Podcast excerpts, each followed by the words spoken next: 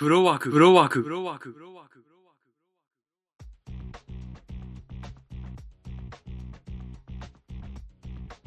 おはこんばんちは、わやなおです。えー、今日は、えー、今回は、えー、2月20日に、えー、2月21日に、土曜日に見に行った映画3本を、えー、サクッと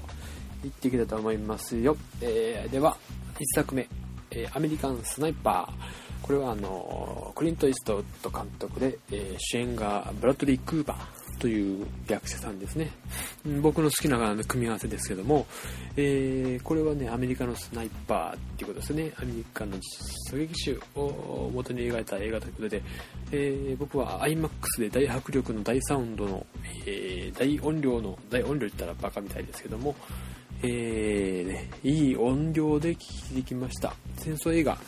ですね。えー、これに関してはね、ちょっとね、もう言いたいこといっぱいあります。ねえ、えー、っとね、見た後にね、いろいろ考えてしまうというかね、うん、映画で。まあ、これはね、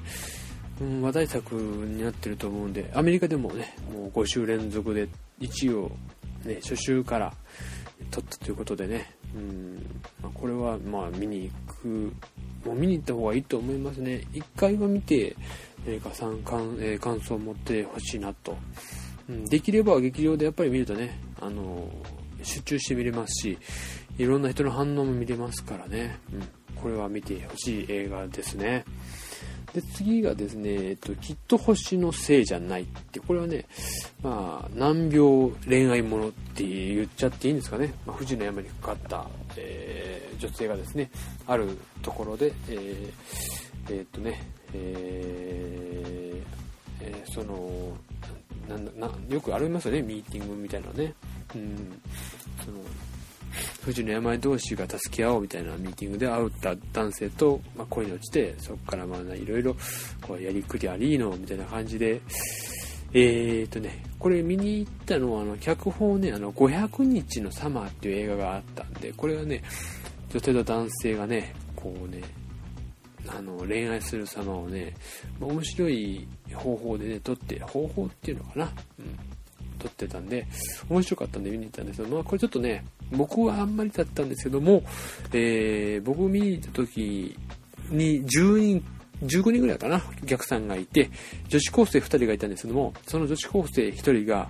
始まって1時間ぐらいですからずーっと泣いてました。すーもうねもうその泣いてるのを聞いてさらにこちらがね、泣けなくなるっていう感じでね。うん、多分ね、まあ、評価どうなんでしょうね。僕はあんまり、これだったらあの17歳のエンディングノートっていう映画があったんで、そちらの方が僕は良かったですね。はい。えー、次がですね、3作目。フォックスキャッチャー。フォックスキャッチャーがね、まあこれあまり知られてないと思う。ちょっと日本での公開も縮小されてるなっていうのはあるんですけども、まあ、えっ、と、監督があの、マネーボールっていうね、えー、映画で、これマネーボール僕大好きな映画なんで、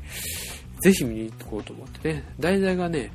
えー、レスリングの金メダルを獲得した、えー、人を、ある財閥の、なデュポンっていうね、まあ、知ってる方も多いと思いますけど、デュポン財閥の御曹司が殺人、殺すっていうね、えー、事件がその昔ありまして、それに対してこうね、えー、どういうことがあったのかって、ヒューマン、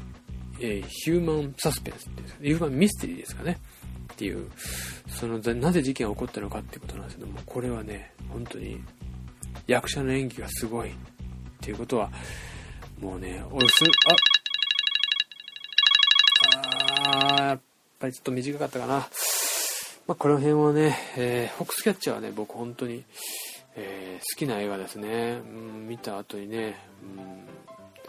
うん、心に残りましたね。今回だからアメリカンスナイパーとフォックスキャッチャーっていう映画はね、1日に 2, つもね、きついの見ちゃったな。それぞれにいいところがあるんでね、またこれちょっとお話ししたいなって思ってはいます。ではでは今回はこんなあたりでね、ね、フォックスキャッチャーなんか本当に公開規模が小さいんでね、もうすぐ多分終わっちゃうと思うんで、一応アカデミー賞にはね、えー、主演男優賞かな、あと監督賞かな、でノミネートされてるんで、うん、見に行って、見に行ける方がいたらね、人は選ぶかな。ああ、もう早く風呂に入んなきゃ。じゃあ、えー今回はこの辺で、バイなら。